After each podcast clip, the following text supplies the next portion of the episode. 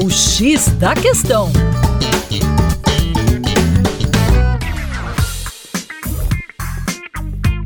Olá, meu nome é Vitor Augusto, professor de Geografia e Atualidades do Coletivo Terra Negra e hoje aqui no X da Questão a gente vai bater um dedinho de prosa sobre a desglobalização. Pois é, apesar de ser um pouco controverso entre algumas referências, o termo vem ganhando expressão, inclusive em meios acadêmicos.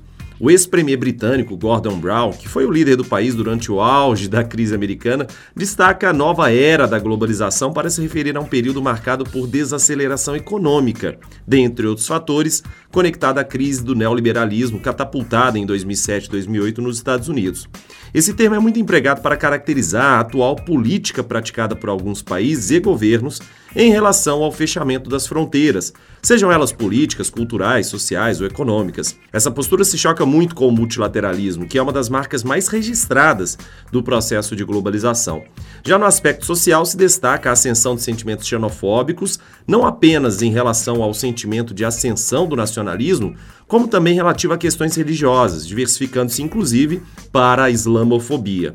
Um outro ponto é a dificuldade de expansão dos blocos econômicos, tendo em vista como principal exemplo né, a União Europeia, que sofreu um forte revés com o plebiscito do Brexit, que foi a saída do Reino Unido. O protecionismo também deve ser colocado nesse escopo, principalmente no que tange a economia, o que impõe uma série de restrições ao comércio multilateral e, consequentemente, ao avanço da própria globalização.